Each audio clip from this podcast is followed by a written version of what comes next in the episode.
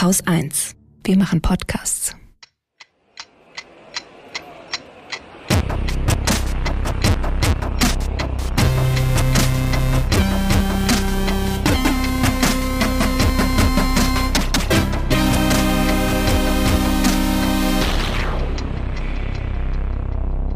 Willkommen zur Wochendämmerung vom 25. August 2023 mit Prigoshin, einem Nachtrag auf niedrigem Niveau, der Ukraine, Ökostrom, einer Mondlandung, radioaktivem Wasser, dem Selbstbestimmungsgesetz, neuen Klimamodellen, dem Klimarat, paradoxen Wahlentscheidungen, Schamjaft zu BRICS, dem Börsenticker, einer guten Nachricht, Katrin Rönecke, einem Limerick der Woche und Holger Klein. Ich fange mal mit den Nachträgen an, dann haben wir es hinter uns. Ne? Mhm. Ähm, ich hatte letzte Woche ja gesagt, die äh, Infektionszahlen, also Covid-Infektionszahlen oder also SARS-2-Infektionszahlen, also Corona-Zahlen haben sich verdoppelt, wäre aber kein Problem, weil auf niedrigem Niveau. Da merkt jetzt nicht nur, aber auch, also ich habe auch äh, auf Mastodon ein paar äh, Replies gekriegt, ähm, da merkte Peteri zur letzten Sendung dann in den Kommentaren zur letzten Sendung an, auch eine Verdoppelung auf niedrigem Niveau ist schon exponentielles Wachstum. Mhm. Mhm, da bin ich reingefallen. Das heißt, äh, immer wenn jemand sagt, ja, es verdoppelt sich, aber auf niedrigem Niveau kein Problem, es verdoppelt sich halt, ne? Ähm, dann hatten wir ja aufgerufen, äh, zu sagen, wie dieses eine Gesetz, äh, das, das, das Bündnis, ne, Mietenbündnis, Ding sie ja. äh, heißen würde, wenn ähm, Dr. Giffey das benannt hätte. Ähm, da sagt Tobi Schnieke Mietengesetz, was eigentlich ganz schön ist. Und dann hat er sich daran erinnert, dass es gar nicht um Gesetz, sondern um ein Bündnis ging und dann nennt er es das Vermietenbündnis wo mhm. gleichzeitig ein Wortspiel drin ist. Fand ich ganz ja. gut, aber ansonsten äh, sind da keine Einreichungen gekommen. Das heißt, äh, ich wäre jetzt auch mit meinen Nachträgen fertig. Gut, dann kommen wir jetzt vielleicht zur spannendsten Nachricht diese Woche. Ähm, Popcorn-lastigste Nachricht auf jeden Fall diese Woche, finde ich. Das war nämlich der Absturz der Maschine von Jewgeni Prigoshin, mhm. dem Chef der Wagner-Gruppe. Und Popcorn vor allem auch deshalb, weil äh, es gab ja diese Nachricht, da ist ein Flugzeug abgestürzt und auf der Passagierliste war Jewgeni Prigoshin mit drauf. Und dann haben sich aber irgendwie alle nicht getraut zu sagen, ja, er ist jetzt auch tot. Ja, natürlich so. nicht. Also das wäre genau das, was ich machen würde, wenn ich abtauchen wollte. Ja, genau. Und deswegen gibt es genau diesen Blickwinkel. Also ist er vielleicht einfach nur abgetaucht, wurde das Ganze vorgetäuscht. Und es gibt aber auch den anderen, der eigentlich viel naheliegender ist, wenn man mal ein bisschen drüber nachdenkt, was viele jetzt ein paar Tage gemacht haben. Also es war irgendwie Mittwoch, jetzt ist schon Freitag. He had it coming, ja. Also er hat ja vor zwei Monaten diesen Aufstand gemacht, den äh, Marsch der Gerechtigkeit in Richtung äh, Moskau gestartet. Und im Grunde ist das ja eine der größten Affronts gewesen, die irgendjemand äh, in den letzten Jahren überhaupt gegenüber der russischen Regierung und vor allem auch Putin gewagt hat. Vor allem hat er ja in dem Zusammenhang auch zu öffentlich, öffentlich auf seinem Telegram-Kanal zu Protokoll gegeben, dass weder die Ukraine noch die NATO eine Bedrohung für Russland dargestellt hätten. Zitat, der Krieg sei nur begonnen worden, weil ein paar Typen sich aufplustern wollten. Mhm. So. Ähm, das heißt, er hat da wirklich alles, ähm, ja, so ein bisschen in Frage gestellt, mit runtergezogen, was ja auch noch mal eine neue Eskalationsstufe war, hatte ich ja alles erzählt. Und eigentlich war da schon, dass alle gesagt haben, okay, da macht es nicht mehr lange. Ja. ja. Also das, das Überraschende an der ganzen Geschichte ist, wie lange er noch überlebt hat, nämlich zwei Monate. Und dass er vor allem, gab es ja diesen komischen Deal, den angeblich der belarussische Präsident Lukaschenka zwischen Putin und Prigozhin ausgehandelt haben soll. Und danach wurde er weiterhin auch in Russland äh, gesehen und soll da irgendwie unbehelligt rumgelaufen sein. Also das ist eigentlich das Komische. Und ansonsten wundert es jetzt so viele Menschen nicht, dass der Flieger mit vermutlich ihm und auch anderen Personen an Bord, also der, der Wagner Gründer und äh, Neonazi Utkin, der ist auch dabei gewesen, laut Passagierliste. Es, es, wäre, es wäre erwartbar, sagen wir es mal so. Aber könnte nicht genau das der Deal gewesen sein? Pass auf, wir lassen dich verschwinden. Ja, vielleicht. Kleben ein paar Haare ähm, an. ja, also, die Frage ist, was für einen Unterschied macht es tatsächlich, weil ähm, dann auch der äh, offizielle Telegram-Kanal der Wagner-Gruppe mhm. verkündet hat, er ist tot oder die sind beide tot, die waren da äh, an. Bord dieser Maschine. Und jetzt gibt's Dresche, ähm, macht euch auf was gefasst. einerseits. Äh, andererseits ist die Frage, wie geht's weiter mit Wagner? Geht es noch weiter? Was passiert jetzt? Also es gibt ja diese eine Gruppe, auch diese ähm, ehemaligen russischen Soldaten, glaube ich, waren es, die sich ja gegen Russland wenden seit dem Ukraine-Krieg, die ja auch Sabotageakte dort äh, durchgezogen haben. Die haben schon aufgerufen, so hey Wagner-Leute, kommt zu uns, mhm. gemeinsam stürzen wir das Regime. Keine Ahnung, also da ist jetzt natürlich gerade noch wahnsinnig viel in Bewegung, aber ähm, Freitagmittag äh, gab es noch keine offiziellen Beweise, dass mhm. der Wagner-Chef tot ist. Also, oder die beiden äh, Wagner, also der Gründer und der Chef tot sind. Ähm, das heißt, da werden wahrscheinlich auch noch ein paar äh, Geschichten gesponnen. Aber was die UK, also der, der britische Geheimdienst ist ja immer relativ nah an so mhm. verschiedensten äh, Dingen, die in Russland passieren, dran. Und ähm, die haben im Grunde äh, festgehalten, ja, es ist das Wahrscheinlichste. Also es ist wahrscheinlich, dass er an Bord war und es ist auch wahrscheinlich, dass ähm, Russland oder dass der FSB ähm, dahinter steckt, hinter der ganzen Sache. So viel können wir sagen. Mal sehen, was in den nächsten Wochen und Monaten dazu ähm, ja noch an die an die Oberfläche kommt. Das ist halt dann doch einfach noch zu frisch. Ja, und die Frage, wie es mit Wagner weitergeht, äh, ist ja auch aus aus noch einem ganz anderen Grund interessant, ähm, nämlich Stephen Gold, der ähm, Tenor gilt als einer der wichtigsten Heldentenöre. Der hat seine Karriere beendet und zwar überraschend aus gesundheitlichen Gründen. Der hat in den letzten Jahren in Bayreuth bei den Festspielen immer mitgesungen. Sehr schön. Versuch was wert. Okay. So. Ja, ich verlinke noch zu der ganzen Geschichte ein paar Stimmen aus Russland. Die findet man ja immer bei Decoder. Die haben, also da, die sind auch, die Mehrheit geht davon aus, dass es ganz Mafia-like eben mhm. wirklich ähm, jetzt der Tod war, äh, den der Wagner-Chef da gefunden mhm. hat. Ne, dass man ihm erstmal sagt so, hey, alles gut, wir sind wieder Freunde und dann hinterrücks umbringt. Aber so doof kann der doch nicht sein. Das ist, was mich so, das ist, das, das ist der eine Punkt, den ich nicht raffe. Der, der Typ ist absolut böse gewesen, sicher. Äh, vielleicht mhm. auch ein bisschen dumm, aber Bauernschau, weiß ich nicht. Aber so doof zu glauben, wenn Putin sagt, dir passiert nichts, dass dir da nichts passiert, das, das kann doch eigentlich gar nicht sein. Das, äh, wir haben es, ich meine, so doof waren wir alle, ne? Also. Point taken, ja. Mhm. mhm. Und er gehörte mhm. ja zu dieser Clique, diese Petersburger Clique, die sich gegenseitig immer unterstützt haben, die sich gegenseitig auch für mhm. unangreifbar untereinander gehalten haben. Und vielleicht hat ihn das äh, zu sehr in, wie sagt man denn, Sicherheit gewogen dadurch. Der kann gut sein, ja. Wer wahrscheinlich nicht so gut gejubelt hat, aber weiß ich eigentlich gar nicht. Ähm, wie ist denn das eigentlich so mit, mit, mit AfD-AnhängerInnen? Äh, fanden die Prigoschin gut oder nicht? Ich finde alles gut, was Russland macht, von daher ist auch egal. Äh, irgendwie wollte ich eine Überleitung basteln zu AfD-WählerInnen. Ähm, das Deutsche Institut für Wirtschaftsforschung hat äh, eine Studie gemacht und sie überschrieben mit das AfD-Paradox. Mhm. Was sie gemacht haben, ist, ausgehend von einer Forsa-Umfrage, ähm, die geguckt hat, aus welchen Milieus sich äh, die AfD-WählerInnen rekrutieren. Ähm, die Antwort lautet, sind überdurchschnittlich häufig männlich, überdurchschnittlich häufig zwischen 45 und 59 Jahren alt. Einkommen und Bildung sind eher gering bis mittelhoch. Ähm, ArbeiterInnen und Arbeitslose sind unter den WählerInnen überdurchschnittlich häufig vertreten. Oft haben oder hatten sie eine geringere soziale und politische Teilhabe. Außerdem ist die Zustimmung äh, vor allem in Ostdeutschland überdurchschnittlich hoch, insbesondere in ländlichen und strukturschwachen Regionen, die unter Abwanderung leiden und ökonomisch abgehängt zu werden drohen. Mhm. Also der. Das, was man erwartet. Das, was man erwartet, der Abgehängte. Ja, ich, ich würde jetzt nicht die Abgehängten sagen, nee. weil das trifft dann nicht so ganz. Ne, aber die Abgehängten und die, die sich für von Abhängung bedroht fühlen, mhm. würde ich denken. Das Ganze haben sie dann auch noch angereichert mit eigenen Daten vom DIW, weil sie erstmal wissen wollten, um wen handelt es sich hier eigentlich. Dann sind sie hingegangen und haben sich die Frage gestellt, was hätten diese Leute davon, ja. wenn die AfD regieren würde? Und da haben sie sich eine interessante Methodik überlegt. Und zwar sind sie hingegangen und haben den Wahlomaten von 2021 zur Bundestagswahl ausgewertet. Da werden ja allen Parteien die gleichen Fragen gestellt. Ähm, 38 Stück sind was und dann werden die Antworten der Parteien aufgeteilt nach sieben politischen Kategorien.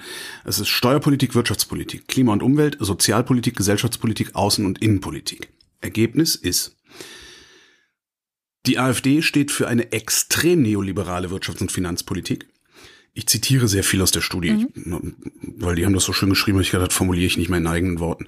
Bei der Klimapolitik gibt es keine Partei, die Maßnahmen zum Schutz von Umwelt und Klima systematischer ablehnt als die AfD. In der Kategorie Sozialpolitik wünscht sich keine Partei im Bundestag stärkere Einschnitte bei den Sozialleistungen als die AfD. Die sind gegen Mieterinnenrechte, gegen Mindestlohnerhöhung, äh, Bürgergeldbegrenzung und so weiter. Die AfD will die Rechte und Freiheiten vor allem für Minderheiten beschneiden. Und auch in Bezug auf Demokratie und Innenpolitik will die AfD Rechte und Freiheiten deutlich restriktiver handhaben als alle anderen Parteien im Bundestag. Das dann allerdings teilweise im Einklang mit der CDU, zum Beispiel beim Wahlalter ab 16.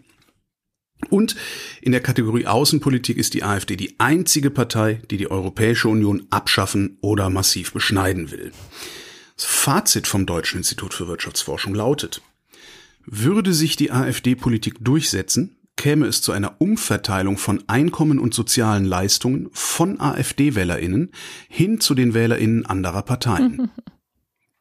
Das heißt, eigentlich sollten wir alle AfD wählen. naja, so, wenn es nur darum sich, ginge, ne? genau, ja. Jetzt fragt man sich, warum wollen die Leute das? Ähm, die wollen das. Da kannst du, ich denke, die wissen das. Da kannst nicht, ne? man kann spekulieren, was das DIW auch macht und zugibt, was ich gut finde. Ich sage, das erscheint plausibel, aber sicher sind wir nicht. Und zwar sehen Sie zwei Fehleinschätzungen. Eine individuelle Fehleinschätzung, die darin liegt, dass äh, die AfD-AnhängerInnen nicht sehen, dass diese Politik Diskriminierung und Ausgrenzung für sie selbst bedeuten würde. Oder halt mangelnde politische Bildung, so kann man es eigentlich ja. auch nennen und eine kollektive Fehleinschätzung, da schreiben sie, dabei geht es im besten Fall um eine verzerrte Wahrnehmung der Realität und im schlimmsten Fall um irre Verschwörungstheorien, bei denen sich AfD-WählerInnen als Opfer von Politik und Gesellschaft darstellen und sich selbst als Mehrheit beschreiben. Ja. Klingt beides sehr plausibel. Was sehr plausibel klingt, lässt normalerweise mein Grütze-Detektor ja. klingeln. Jetzt habe ich das Problem, ich kenne auch keine bessere Erklärung. Ich kann mir auch keine bessere Erklärung ausdenken, außer eine einzige, das sind alles Nazis. Ja. Oder meinetwegen Rechtsextreme. Rechtsextrem oder ähm, ähm, ja. Aber das kann doch nicht sein. Das, das kann doch nicht sein, dass ein Drittel im Osten rechtsextrem ist und dann nochmal, weiß ich nicht, noch ein Drittel wahrscheinlich das toleriert. Das kann nicht sein. Ich glaube, so, so ich, also ich habe inzwischen ein Wort dafür ähm, erfunden, das es vielleicht vorher gab, aber ich glaube eigentlich nicht.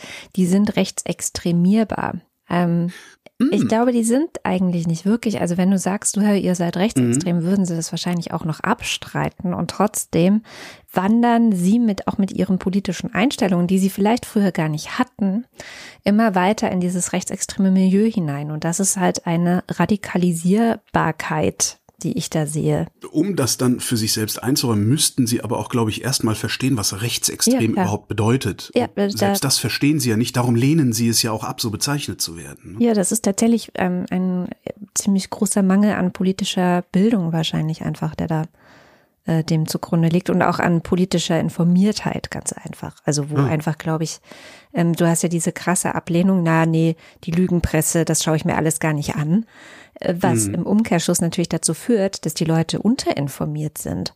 Also, ja. weil wo willst du denn sonst Informationen darüber herbekommen und auch eingeordnet bekommen und ordentlich recherchiert bekommen, was gerade in der Welt passiert?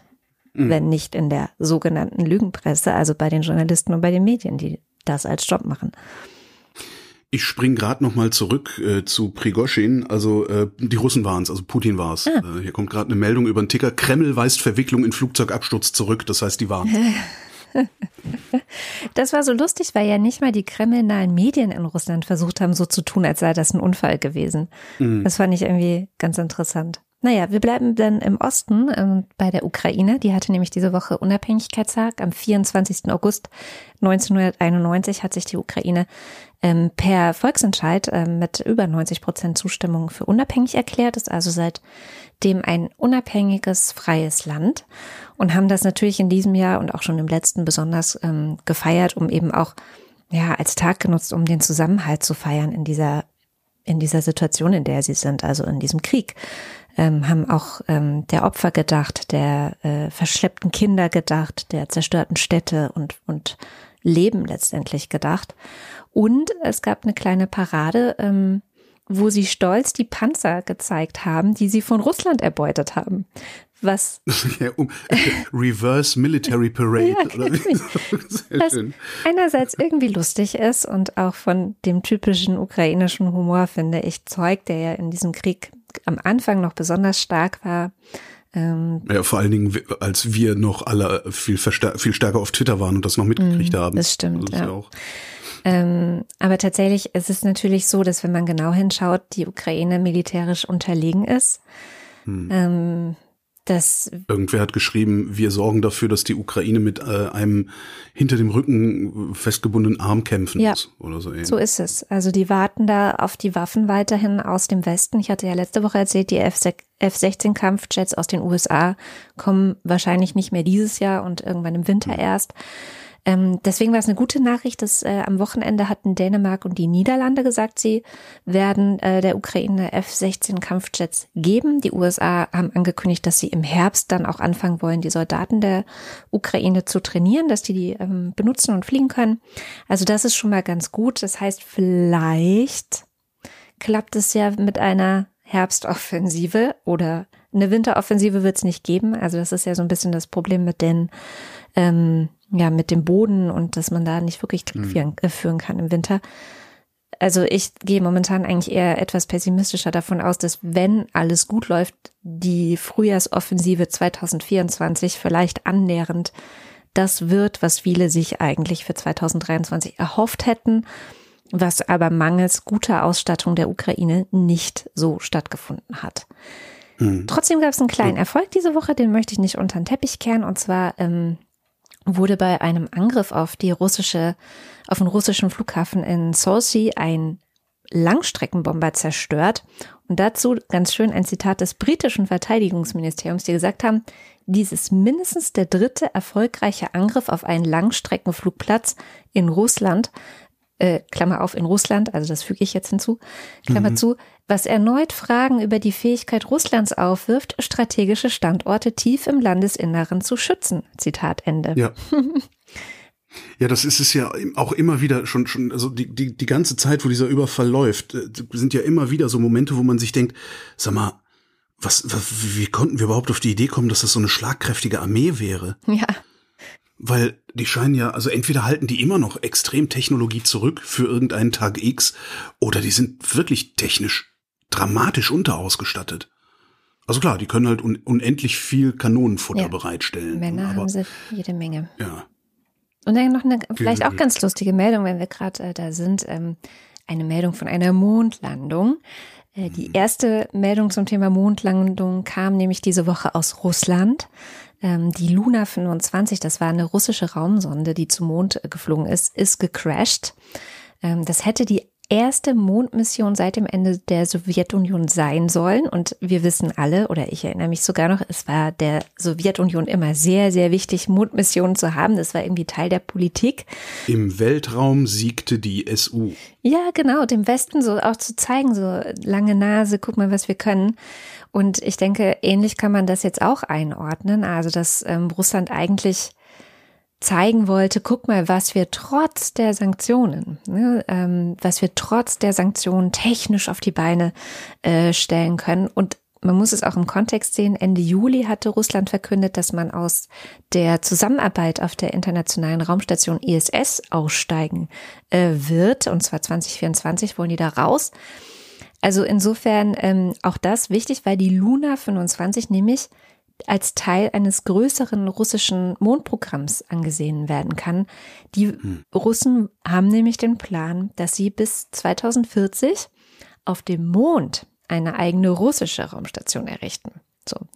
Jetzt ist das erstmal gescheitert, aber Indien hatte Grund zu jubeln diese Woche und hat es nämlich als viertes Land überhaupt in der Geschichte der Menschheit geschafft, ihre Raumsonde Chandrayaan 3 ähm, auf dem Mond zu landen. Also man spricht von einer sanften Landung auf dem Mond und dann auch noch ähm, der bislang wenig erforschte Südpol des Mondes, ähm, der interessant ist, weil man davon ausgeht, dass da gefrorenes Wasser ist, also Eis. Und mal schauen, also das Ding ist da jetzt irgendwie zwei Wochen und werkelt da rum und ähm, je nachdem, was da an Erkenntnissen und Proben und so weiter geliefert wird, könnte das wiederum wichtig sein oder ähm, interessant sein für die Forschung rund um bemannte oder befraute Missionen zum Mond in der Zukunft. Naja, und vor allen Dingen, was es ja auch noch ist, was man überhaupt nicht unterschätzen darf, Indien hat gerade gezeigt, dass sie zum Mond fliegen mhm. können. Ja, das, Voll, das ich sag halt, ja vierte also, Nation. Halt, ne? also, ja, ja, eben, das, was das auch für, für, wie nennt man das denn, den Nationalstolz äh, eines Landes ausmacht, Prestige und so. Also das ist super, ja. Voll, ja, einerseits super, Prestige, toll. Was ich trotzdem ein bisschen albern fand, war der indische Premierminister Narendra Modi, der ist ja auch so ein latenter Autokrat, der von einem Siegesschrei für das neue Indien sprach. Aber naja. das, so sind sie, glaube ich, ein bisschen dramatisch müssen sie sein, die Autokraten. Ja, aber ich habe ja ja, aber ich habe ja bei Indien immer so ein bisschen auch das Gefühl, dass da tatsächlich irgendwie in den nächsten Jahrzehnten es ganz gewaltig rappeln könnte und die aufholen äh, bis zum bis zum Untergang. Also da, das, äh, ich, ich bin auch gespannt. Vielleicht bin ich da auch ein bisschen ein bisschen beeinflusst jetzt durch dieses Buch, was ich gelesen habe, wo die Inder Vorreiter im Klimaschutz geworden sind. Aber, du, ich traue denen ja. das auch zu. Also ich habe ja äh, in meiner ja. Arbeit, in meiner früheren Arbeit im Bereich so globalisierungskritische Bewegungen oder auch feministische Bewegungen einige Leute mhm aus Indien kennengelernt auch und das waren immer die coolsten Säue, wirklich. Also die, mhm. das sind schon, da sind schon einige wirklich coole Leute unterwegs. Insofern drücken wir die Daumen.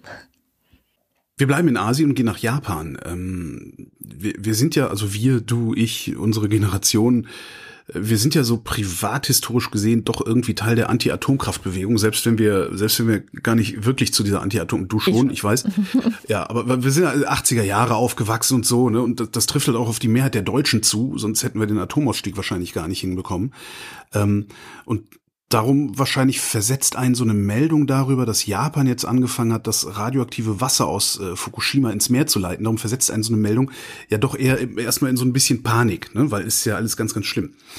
Was sie da haben, ist ein Problem. Sie haben nämlich 1,3 Milliarden Tonnen von äh. Wasser und denen geht der Platz aus, um das Wasser zu lagern.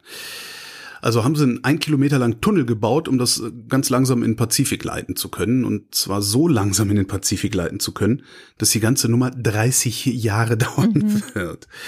Das Wasser ist aufbereitet, ist also gereinigt und gefiltert und verdünnt und so. Was sie aber nicht rausbekommen, ist Tritium. Äh, Tritium ist ein Isotop des Wasserstoffs. Mhm. Isotope sind hm, verschiedene Arten desselben Elements. Äh, Im Kern sind immer gleich viel Protonen, aber unterschiedlich viele Neutronen. Ähm, chemisch sind Isotope im Prinzip das gleiche wie ihre Elemente, äh, haben aber unterschiedliche Massen. Ich bin so Tritium, gespannt, ob hier wieder eine Korrektur in den Kommentaren kommt am Ende. Tritium ist halt 3H, ja, also ne, und äh, darum heißt es auch Tritium und das entsteht entweder durch kosmische Strahlung in der Atmosphäre oder durch Kernreaktoren. Und was ich geil finde, ist sein Name überschwerer Wasserstoff. Ja. Nicht superschwer. Superschwer ist Deuterium, 2H. Mhm. So, das Problem bei Tritium ist, Tritium ist radioaktiv. Das ist ein Beta-Strahler. Beta-Strahler ähm, wirken hauptsächlich, also man unterscheidet Alpha, Beta und Gamma-Strahler, je nachdem, wie die Eindringtiefe in Gewebe oder Material ist. Mhm. Ein Beta-Strahler wirkt lokal. Wenn du daneben stehst, kriegst du krieg, krieg nur die oberen Haut, Hautschichten was ab, so Verbrennungen und dann Hautkrebs und so. Und wenn du es futterst, gibt's halt hohe Belastung, je nachdem, wo der Kram sich anreichert. Das kennst du von ähm, Jod 131.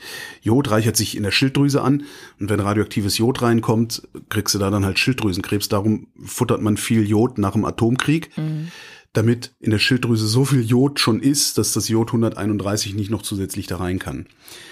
Die Halbwertszeit von Tritium ist zwölfeinhalb Jahre und das zerfällt dann zu einem Heliumisotop, nämlich Helium 3 mhm. und das ist dann stabil, also mhm. strahlt nicht mehr. Und ich habe eben schon gesagt, das aufbereitete Wasser haben sie jetzt vor der Verklappung so weit mit Meerwasser verdünnt, bis nur noch ein Siebtel der Belastung drin ist. Ich muss anders betonen. Bis nur noch ein Siebtel der Belastung drin ist, die die Weltgesundheitsorganisation als Grenzwert für Trinkwasser empfiehlt. Mhm. Und darum sagt auch die Gesellschaft für Anlagen- und Reaktorsicherheit, nee, kannst du trinken, ist aber halt ekelhaft salzig. ja, gut. Ganz schön. Und das, also es ist alles gar nicht so schlimm, wie es aussieht. Ja. Und trotzdem ist aber ja der erste Reflex, oh Gott, oh Gott, Blinky, ne, dieser Fisch mit drei Augen aus den Simpsons. Mhm. Und China hat dann auch erstmal einen Importstopp für allen Fisch aus Japan verhängt. Ja, gut. Wo ich aber dann auch vermute, dass da geht es eher um internationale Beziehungen als um Verbraucherschutz. Ich glaube auch. Den Chinesen ist der Verbraucherschutz, glaube ich, traditionell jetzt nicht so wichtig hm. wie den Deutschen oder so. Weiß nicht. Hast du gerade Milchpulver gesagt? Unterstelle Milchpulver. ich gerade. Ähm, wer sich noch ein bisschen beschäftigen will mit Strahlungsdosen, Becquerel, Alpha, Beta, Gamma-Strahlen und so weiter, äh, mag vielleicht den elf Jahre alten Artikel aus dem Spektrum der Wissenschaft zum Thema lesen. Da ging es um Strahlung im Ozean und zwar äh, um ein versenktes russisches Atom-U-Boot damals, mhm. wo Strahlung austreten könnte und so. Weil so gesehen, zumindest so gesehen, ist Strahlung dann am Ende doch gleich Strahlung. Äh, und womit ich ende, ist ein Zitat, auch dann wieder zu Fukushima und dem Wasser, ist ein Zitat vom Redaktionsleiter Physical Sciences bei Spektrum der Wissenschaft. Mike Zeitz heißt er und er hat im Juni dieses Jahres geschrieben. Der Tritium-Eintrag vor Fukushima wird für die Fische im Pazifik kein Problem. Ihr Problem wird der Zusammenbruch ihrer Ökosysteme, wenn sich die Diskussionen rund um deren Rettung auf letztlich wenig relevanten Nebenschauplätzen verlieren. Mit anderen Worten, bevor wir uns über Tritiumwasser aufregen, sollten wir doch vielleicht mal über Plastik sprechen. Ja, oder alles andere, was die Weltmeere andere, gefährdet, ähm, inklusive Klimawandel. Ja, da sind wir doch schon mitten im Umwelt- und äh, Klimabereich. Dann ich habe auch kein anderes Thema mehr dabei, außer nur noch Umwelt- und Klima. Der Klimarat. Der Klimarat äh, ist ein Expertenrat für Klimafragen, heißt er eigentlich, ist ein Gremium, äh, das dafür geschaffen wurde, zu prüfen, ob Deutschland, die Bundesrepublik Deutschland, äh, seine sich selbst auferlegten Klimaziele eigentlich erreicht oder erreichen kann und äh, auf dem richtigen Weg ist sozusagen. Und dafür gibt es immer Prüfberichte. Darf, darf, darf ich lösen? Darf ich lösen? Analysen. Was denkst du denn, was der Klimarat? Nein. Ja. Was ich ganz interessant fand in der Recherche zum Klimarat war, dass es Vorbilder gibt für diesen Rat in Frankreich und in Großbritannien und aber Deutschland seinen Klimarat mit weniger Kompetenzen ausgestattet hat, als wir das aus Großbritannien oder Frankreich kennen. Also da ähm, mhm. haben die noch mehr ähm, ja Einfluss auf die Politik tatsächlich. Wobei bei uns gibt es ja immerhin das Klimaschutzgesetz, das theoretisch die Politik bindet. Und wir hatten ja auch ähm, das Urteil des Bundesverfassungsgerichts, das sehr deutlich gemacht hat, hier Politik, ihr müsst, ne? ihr könnt nicht einfach zu wenig oder gar nichts tun, ihr müsst euch dran halten, wegen der kommenden Generation und deren Freiheit. So. Aber genau, jetzt hat der Klimarat der Bundesregierung diese Woche keinen Prüfbericht vorgestellt, den gab es schon im April, aber gesagt, so wir haben uns nochmal alles angeschaut, was jetzt gerade so auch an, ne, es gibt ja das neue Gebäudeenergiegesetz und was gerade die Bundesregierung so auf die Beine gestellt hat, um äh, ja in Richtung Klimaziele erreichen zu kommen. Und wir müssen der Bundesregierung leider ein schlechtes Zeugnis ausstellen, denn es gibt eine echt, echt große Lücke zwischen dem, was eigentlich jetzt auf die Wege gebracht sein müsste und dem, was auf die Wege gebracht wurde. Ne? Ich sag doch, wir Deutschen sind dreckig. Ja. Wir nehmen uns aber, als hätte man Parmesan erfunden. Ja. Und was auch überhaupt nichts Neues ist, es gibt eben diese beiden Sektoren, die am krassesten äh, scheitern an ihren Klimazielen, das ist Gebäude und Verkehr. Ähm, ich zitiere aus der Tagesschau, im Gebäudebereich bleibt den Experten zu folgen bis 2030 eine Lücke, Lücke von insgesamt 35 Millionen Tonnen. CO2-Äquivalenten, die eigentlich eingespart werden müssten, um die Klimaziele noch zu erreichen. Im Verkehrsbereich, und jetzt halte ich fest, sind es zwischen 119 und 191 Millionen Tonnen. Also ein Wahnsinn. wahnsinnig großes Vielfaches davon. Und was ja Miriam Vollmer, die hier in der, im Sommerinterview in der Sendung noch gesagt hat, naja, scheiß auf die Sektorenziele, ja, mhm. es kommt auf die Gesamtminderung an, ja, da würde der Expertenrat vielleicht widersprechen, weil die nämlich mhm. sagen, die erwartete Gesamtminderung wird vermutlich überschätzt. Also sie antworten das natürlich nicht auf Miriam, aber sie erklären das in, die, in ihrer Pressekonferenz dieser Woche. So. Und da fand ich dann witzig, also wirklich witzig im Sinne von gewitzt und auf eine Art auch schlau, witzig im Sinne von scharfsinnig ja. und nicht im Sinne von scharfsinnig, wie mein alter Musik. Ja, genau. Sagte. Robert Habeck war diese Woche im Heute-Journal zu Gast bei Marietta Slomka. Die hat ihn interviewt, natürlich wegen des ganzen Ampelkrachs und wegen Lisa Paus und überhaupt und sowieso und ob er sich ärgert und wer das fand, dass er in seinem Urlaub diese ganzen Nachrichten kamen und so. Und aber sie hat ihn eben auch angesprochen auf den äh, Bericht des Klimarates und darauf, dass ähm, ja, das Zeugnis für die Bundesregierung so schlecht ist und dass die Klimaziele nicht erreicht werden. Und hier ist, was Robert Habeck dazu sagt. Wir haben die Lücke, die wir geerbt haben, die ich geerbt habe, um 80 Prozent verkleinert. 80 Prozent sind nicht 100 Prozent, das stimmt. Vor allem im Verkehrsbereich reichen die Maßnahmen nicht. Das liegt daran, dass wir beim Schmieden dieser Koalition im Koalitionsvertrag bestimmte Dinge ausgeschlossen haben, von Tempolimit bis zu Steuererhöhungen. Das, damit werden wir jetzt irgendwie umgehen müssen. Aber das ist jetzt irgendwie auch keine Überraschung gewesen, dass diese 80 Prozent nicht 100 Prozent sind. Das habe ich ja selber gesagt. ich fand es ich habe wirklich laut lachen müssen, als ich das gesehen habe. Also 80 Prozent sind nicht 100 Prozent, das habe ich ja mhm. selber gesagt. Und das haben wir schon gemerkt, als wir diese Koalition geschmiedet haben, dass das nicht hinhauen kann. Also müssen wir da jetzt irgendwie mit umgehen. Hätte man auch schon mit umgehen können, als man die Koalition geschmiedet hat. Aber ich will hier ja nicht unken, denn ich bin ja linksgrün versifft. Ja, ich weiß auch nicht klar, der Habeck, was soll er denn machen? Ja. Ne? Der kann sich ja auch nicht jetzt hinsetzen und sagen, hey, das wäre vor allen Dingen Verkehr reichen, weil der Wissing äh, wahrscheinlich den größten Präsentkopf von allen gekriegt hat oder halt absolut inkompetent. Kann der ja nicht machen. Beides. Also weil dann, dann würde der, dann, dann, dann begibt er sich ja auf das gleiche Boulevardniveau, ja. auf dem die FDP seit Monaten unterwegs ist. Ja. Ich kann das schon ein bisschen nachvollziehen, aber ist halt so. Ich finde so, so, so witzig, wie er halt aus diesem Misserfolg einen Erfolg macht. Ja, wir haben die Lücke ja, um 80 Prozent geschlossen. Und das Problem ist halt auch, du, du verlierst ja jedes Vertrauen in die Politiker und Politikerinnen angesichts solcher Aussagen. Auch, auch selbst wenn er so weit wie möglich, so weit geht, wie er wahrscheinlich gehen ja. kann. Und wenn man genau hinhört, das auch ja, merkt ja. und sich ein bisschen auskennt. Aber trotzdem verlierst du jegliches Vertrauen, weil wozu wähle ich euch denn? Warum setzt ihr euch nicht gegen die FDP durch? Ja gut, die Antwort lautet, weil die SPD auf FDP Politik steht, aber äh, naja, die, was schon auch in der Antwort mit drin ist, ist, ich habe eine Lücke ge geerbt und ich ja. habe sie um 80 Prozent verkleinert. Das heißt, die Alternative ist, ja was, ja. die Lücke bleibt, wie sie ist. Ne? Also die CDU hat jetzt nicht viel, oder die CDU-SPD-Regierung haben nicht viel gemacht, um diese Lücke zu verkleinern. Insofern ist da der Unterschied, den die Grünen machen, ja schon hörbar. Aber nicht ausreichend. Also wird es wärmer, ähm, aber nicht wie wir gedacht haben. Die Wissenschaft hat sich geirrt. Mhm. Also die Wissenschaft hat sich nicht komplett geirrt. Was sie gemacht haben, ist, sie haben mal ihre Klimamodelle erweitert und zwar um einen Abkühlungseffekt. Und dieser Effekt kommt daher, dass die Erde, also Meere, Moore, Wälder, Steine und so weiter, dass die Erde auch CO2 aufnimmt, kontinuierlich. Und das wird sie mutmaßlich auch immer weiter so machen. Hm? Und das hat dann den interessanten Effekt, dass wenn wir aufhören würden, CO2 in die Atmosphäre einzulagern, dass das vorhandene CO2 langsam aus der Atmosphäre verschwinden würde. Mit anderen Worten, wenn wir heute aufhören, fossile Brennstoffe zu verwenden, steigt ab morgen die Temperatur nicht mehr weiter. Hm. Ist das so krass? Nochmal, steigt ab morgen die Temperatur nicht mehr weiter. Ja? Bisher haben wir gedacht, das würde jetzt immer weiter so gehen bis zu irgendeinem Zeitpunkt, ab dem es dann wieder weniger wird. Ja, genau. Es steht möglicherweise davor. Was sie gemacht haben, ist, sie haben insgesamt 18 Erdsystemmodelle laufen lassen, wo ich auch dachte, wow, es gibt 18 Erdsystemmodelle, weil das ist halt alles Supercomputer. Ne? Ja. Ähm, und was sie modelliert haben, ist das sogenannte Zero Emissions Commitment. Ähm, das ist die Änderung der Durchschnittstemperatur, also weltweit, der weltweiten Durchschnittstemperatur, die man erwarten kann, nachdem Netto CO2-Emissionen beendet worden sind. Also nachdem wir Netto Null sozusagen mhm. haben.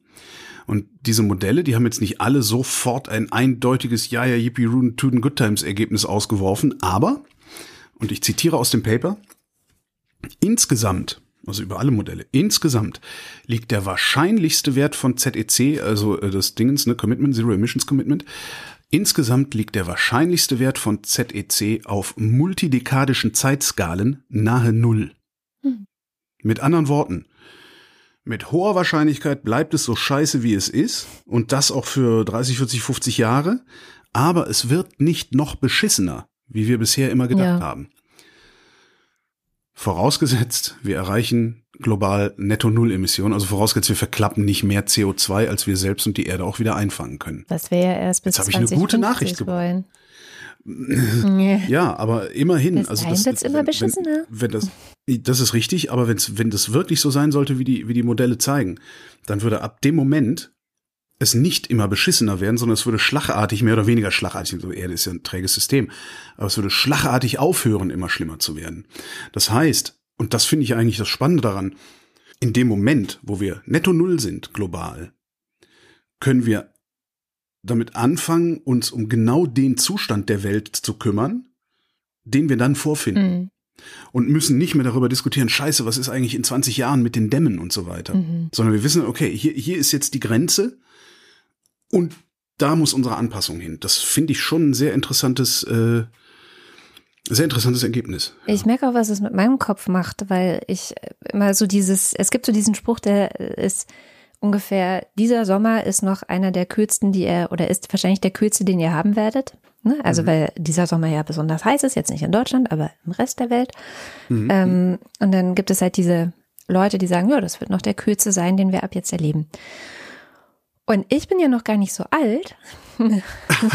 das heißt, was du mir gerade erzählt hast, wirft ähm, ein alternatives Szenario auf, dass ich vielleicht, na, weiß ich gar nicht, dass ich Nein, eine Chance habe, kühler nicht. Du wirst Nee, du wirst keinen kühleren Sommer, weil multidekadisch. Ja, du wirst keinen kühleren Sommer erleben, aber die Kinder, Kinder haben eine sehr, sehr große Chance, tatsächlich nochmal einen kühleren Sommer zu erleben oder vielleicht den ersten wieder kühleren Sommer zu erleben, bevor sie selber in Gras beißen. Ja, ja das sind doch ganz positive Aussichten.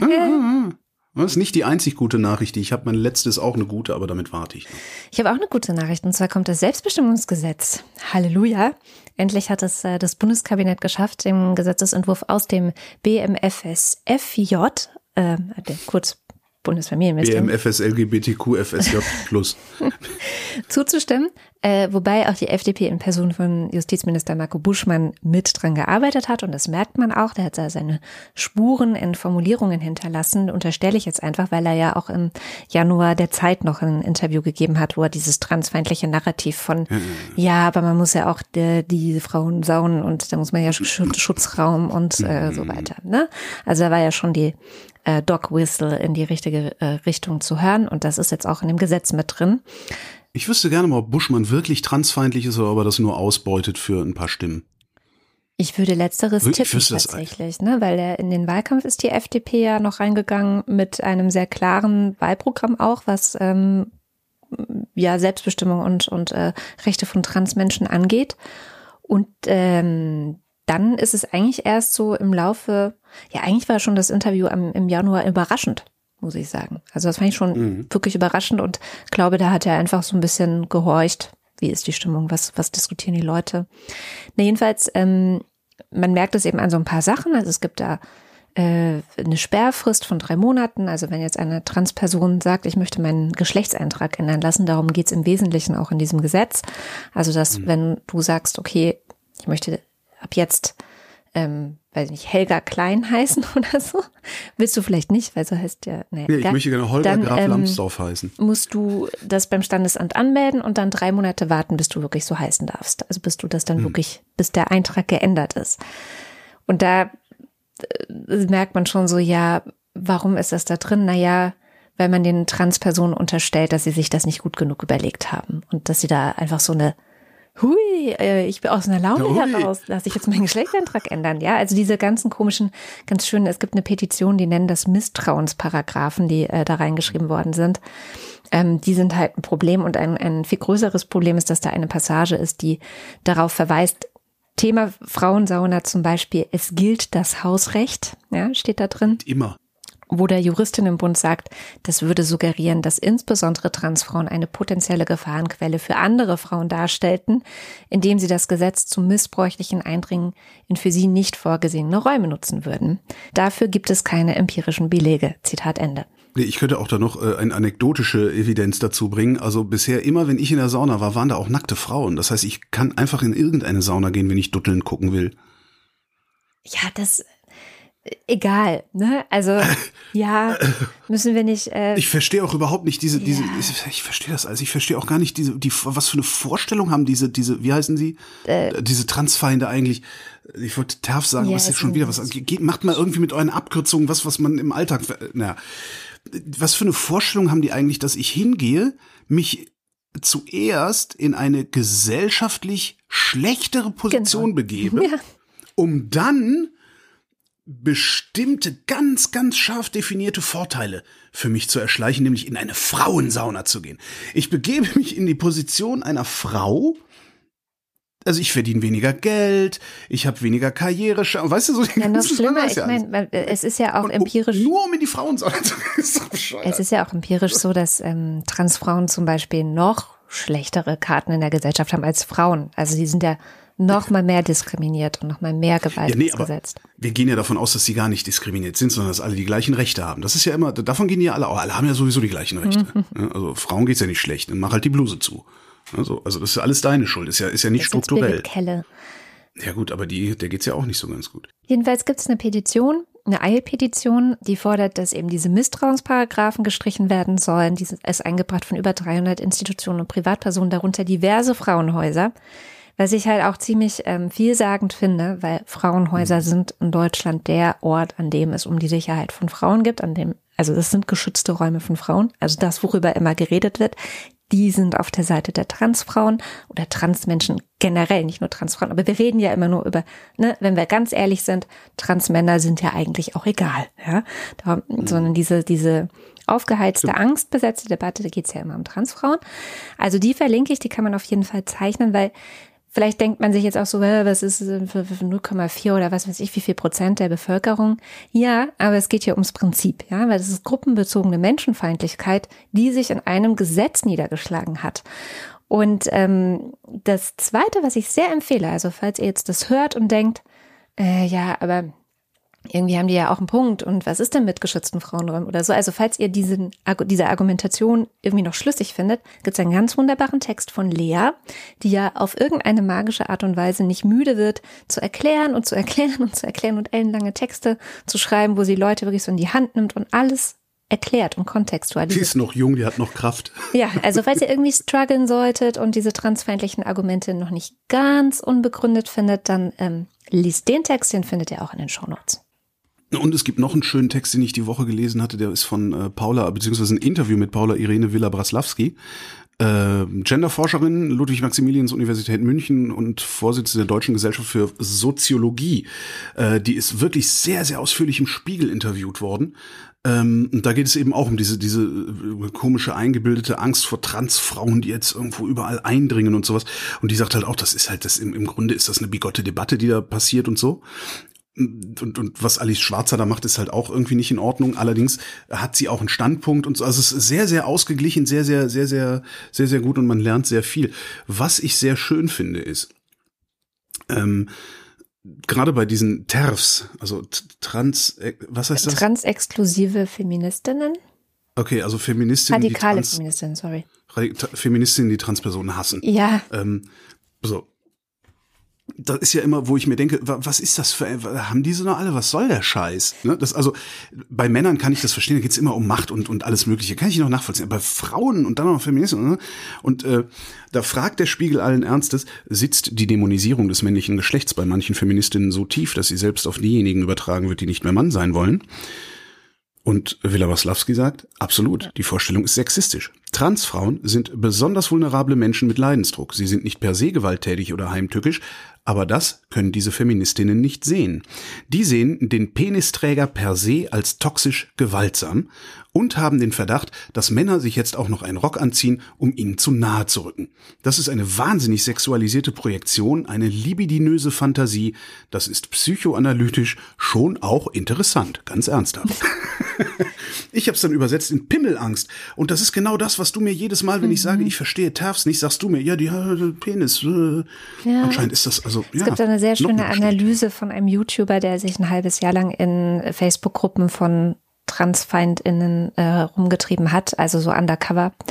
Und hm. der da auch ähm, die Quintessenz rausgezogen hat. Also erstens, es ist eine Sekte, also es funktioniert sektenartig. Die Leute, also es wird mit der Angst dieser Menschen gespielt und die Angst kann ja auch begründet sein. Vielleicht haben sie traumatische Erfahrungen mit Männern gemacht in der Vergangenheit oder so. Das ist das eine. Und äh, das andere ist, dass diese Angst immer funktioniert über, dass sie den Menschen in den Kopf pflanzen, Penis. Aber Penis. Penis. Penis. Und das ist halt so dieses Was ist das für eine komische Sendung hier? Penis. Ja. Müssen wir da jetzt eh an die Sendung machen? Wahrscheinlich. Mal gucken. Nein. Weiß nicht. Nein, wir schreiben einfach davor sexuelle Inhalte, Gewalt. Ich hau ich nehme euch allen auf die Fresse. Äh, rauchen. Wo habe ich Zigaretten? Habe ich keine? Schimpfwörter. ja. Schimpfwörter. Nacktheit. Entschuldigung. Außerdem habe ich eben beschlossen, dass ich meinen Namen nicht ändern lassen will in Holgi Graf Lambsdorff, sondern lieber in Holger Villa Braslawski, weil Villa Braslawski ist wirklich der geilste Name aller Zeiten, weil das hört sich an wie ein Haus irgendwo an der baltischen äh, irgendwas. Ja, voll. Ich kenne sie noch als Paula Irene Villa. Siehst du? Ah ja, dann geht's ja noch. Aber das ist anscheinend genau äh, eine Ehe dazu gekommen. Guck, guck, bleiben wir mal im Inland, ja. Katrin. Gucken wir mal nach Bayern. Die Bayern, mhm. die sind ja so Eigen. Ja, notorische Strom, notorische Strompreisschnorrer sind die. Mhm. Die Baden-Württemberger sind das auch, aber die grölen weniger rum. Darum fällt uns das hier oben im Norden nicht so auf. Also. Aber in Baden-Württemberg ist jetzt rum. auch nicht akut Wahlkampf, oder? Das weiß ich gar nicht, aber ich glaube, selbst da würden die nicht so grölen. Also die, das ist einzig auf dem Campingplatz, da nehmen die beiden Landsmannschaften sich weg. aber darum geht's nicht. Also, die Südländer verweigern ja kategorisch anscheinend erneuerbare Energie zu erzeugen, haben aber gleichzeitig gerne, dass, dass sie den Ökostrom aus dem Norden genauso billig bekommen wie der Norden selbst. Es ist ein bisschen komplizierter. Der Norden erzeugt mehr Ökostrom, als er verbraucht. Der Süden verbraucht mehr, als er erzeugt. Trotzdem kostet der Strom in der gesamten Bundesrepublik dasselbe Geld. Das führt dann dazu, dass die Nordländer mit vergleichsweise wenig Einkommen, also hm, äh, letztlich den Strom subventionieren für den Süden, der vergleichsweise viel Einkommen hat. Und das soll ja eigentlich soll der Strommarkt ja ein Markt sein. Also wo viel Angebot ist, sollten die Preise niedriger sein, als wo wenig Angebot ist. Ist aber nicht so, weil der Gesetzgeber ist halt das so geregelt, dass über gleich viel kostet. Stattdessen macht der Süden sich auf Kosten des Nordens frisch, mehr oder weniger. Am Ende verlangen sie dann vermutlich auch noch nichts mehr in Länderfinanzausgleich einzahlen zu müssen, aber gucken, gucken wir da mal. Also dass der Strompreis überall gleich viel kostet, dass die Bayern dasselbe bezahlen wie äh, Schleswig-Holsteiner, finde ich erstens unfair und bin nicht nur deshalb für die Aufteilung Deutschlands in verschiedene Strompreiszonen, sondern zweitens wären marktrealistischere Strompreise, fünf Zonen sind so in, im, im Gespräch, also marktrealistischere Strompreise wären eine ja im Grunde implizite Wirtschaftsförderung mhm. für den tendenziell strukturschwachen Norden. Weil wo der Strom billig ist, gehe ich produzieren, was viel Strom verbraucht. Und ich finde so eine Wirtschaftsförderung über eine Umverteilung von Geld letztendlich immer besser als irgendwelchen Konzernen ja, Milliarden hinterher zu werfen. Ja. Bloß damit sie sich irgendwo ansiedeln, wo sie am Ende Probleme haben, Personal zu finden. Wie jetzt gerade hier mit den Chip. Ich, ist egal, ich schweife schon wieder ab. Dem Bayern jedenfalls geht der Arsch auf Grundeis, kann man überall in der Zeitung nachlesen. Und das, obwohl witzigerweise ja die Ökostromproduzenten in Bayern und Baden-Württemberg damit richtig fett Reibach machen könnten, Toll. weil die würden ja regional verkaufen. Ja, ja, klar. Und ich meine, eigentlich ist Baden-Württemberg auch ein Ökostromproduzentenland mal gewesen. Ich weiß auch gar nicht, wie das, naja, das ist wahrscheinlich ja, dieser generelle Solar, ähm, das generelle Solarsterben ja. gewesen. Ja, oder weil sie Grünen haben regieren lassen, kann auch sein. Ja, nee. So, das ist aber eigentlich gar nicht das Thema, über das ich reden will. Das war nur die Einleitung. Mm, ach so, Entschuldigung. Jetzt kommt das Thema. Was ich, letztes Jahr im Oktober haben sie angefangen, in Geretsried in Oberbayern eine Geothermieanlage aufzubauen. Jetzt ist eine Geothermieanlage nichts Besonderes. Die hatten vor paar Jahren auch schon mal nach Heißwasser gesucht, sechs Kilometer tief gebohrt, haben aber nur heiße Steine gefunden und das Gestein hat 170 Grad. Und genau das Gestein wollen sie jetzt als Wärmetauscher benutzen. Dazu bohren die nicht ganz unten, also auf, auf mittlerer Höhe um die vier Kilometer, bohren sie horizontal Röhren in den Stein, pumpen kaltes Wasser rein und kriegen 120 Grad heißes Wasser zurück. Mhm. Und was kann man mit heißem Wasser machen? Heizen. Und Strom erzeugen. Strom erzeugen, stimmt. Als erstes wollen sie damit ein grundlastfähiges Stromkraftwerk betreiben. Das soll am Ende acht Megawatt Strom liefern. Das ist hundertmal weniger als ein Kernkraftwerk liefert, aber dafür ist es dann halt auch kein Kernkraftwerk. Ja. Und danach, wenn, wenn, das, wenn sie das haben, wollen sie ganz Geretsried noch mit Fernwärme versorgen. 25.000 Leute wohnen da. Das ist doch cool. So. K-Wert das Ganze ist noch im Testbetrieb. Das ist nämlich eine neue Bohrtechnologie, die sie da aus, ausprobieren. Mhm. Kann also noch schiefgehen, ist aber schon so weit erforscht, vor allen Dingen das Gestein ist schon so weit erforscht, dass es mit hoher Wahrscheinlichkeit funktionieren wird. Und wenn das funktioniert, also wenn diese Technologie tatsächlich anwendungsreif ist, also die Bohrtechnik anwendungsreif funktioniert, kommt aus Kanada übrigens, mhm. deinem Lieblingsland. Mhm. Und wenn das dann da unten in Bayern, einem deiner Lieblingsländer, äh, und wenn das dann nämlich in Bayern klappt, dann kannst du diese Nummer auf fast ganz Deutschland ausrollen, außer dahin, wo Erdbebengefahr ist, so reine Stiefebenen und solche hm. Sachen. Und die erste von vier Röhren soll nächstes Jahr im Herbst fertig sein. Und meine Hoffnung ist, dass die Bayern sich da nicht bloß wieder mal einen Hyperloop haben aufquatschen lassen. Aber gute Nachricht, oder? Ja, voll. Ich meine, ich will, ganz ehrlich, die Bayern in der Regel, außer jetzt beim Gas, muss man sagen, aber in der Regel habe ich so früher auch immer was die Grünen aus Bayern so berichtet haben, war immer, ja, also der Trick der CSU ist eigentlich, dass sie die guten Vorschläge der Grünen einfach als ihre verkaufen. Äh, das machen die in allen Bereichen. Ja, also ich meine, wer, niemand hat so sehr gepoltert und das Maul aufgerissen wie Bayern, als es um Flüchtlinge ja, ging. Ja. Und niemand hat mehr für die getan. Ja, ja, genau. Das ist äh, insofern, ist also sie sind eigentlich auf eine Art besser als ihr Ruf. In vielen nur, Bereichen. Außer das mit dem Gas halt, ne? Da haben sie echt verkackt. Jetzt ist halt die bayerische Wählerschaft ist natürlich ein bisschen doof, weil die fallen drauf rein. ja, gut. Ich glaube, sie sind auch nicht döver als die anderen. Ähm, die, die fallen halt was In den anderen Bundesländern oder generell in der Politik ist es halt sonst nicht so oft der Fall, dass von den Grünen die Politik kopiert wird. Sondern hast du ja viel mehr, äh, viel stärker so Kulturkampf. Nein, das ist eine scheiß Idee, weil sie kommt von den Grünen.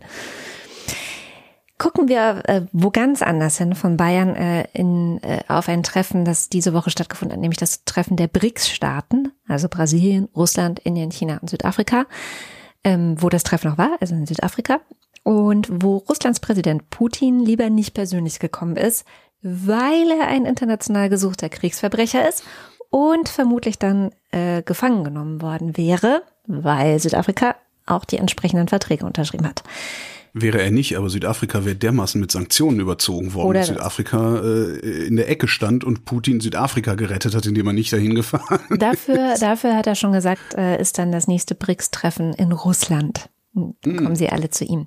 Jedenfalls, was viel interessanter ist als diese Nebengeschichte, ist, dass die BRICS-Gruppe beschlossen hat, zu wachsen und neue Mitglieder aufzunehmen, unter anderem auch Saudi-Arabien und Iran.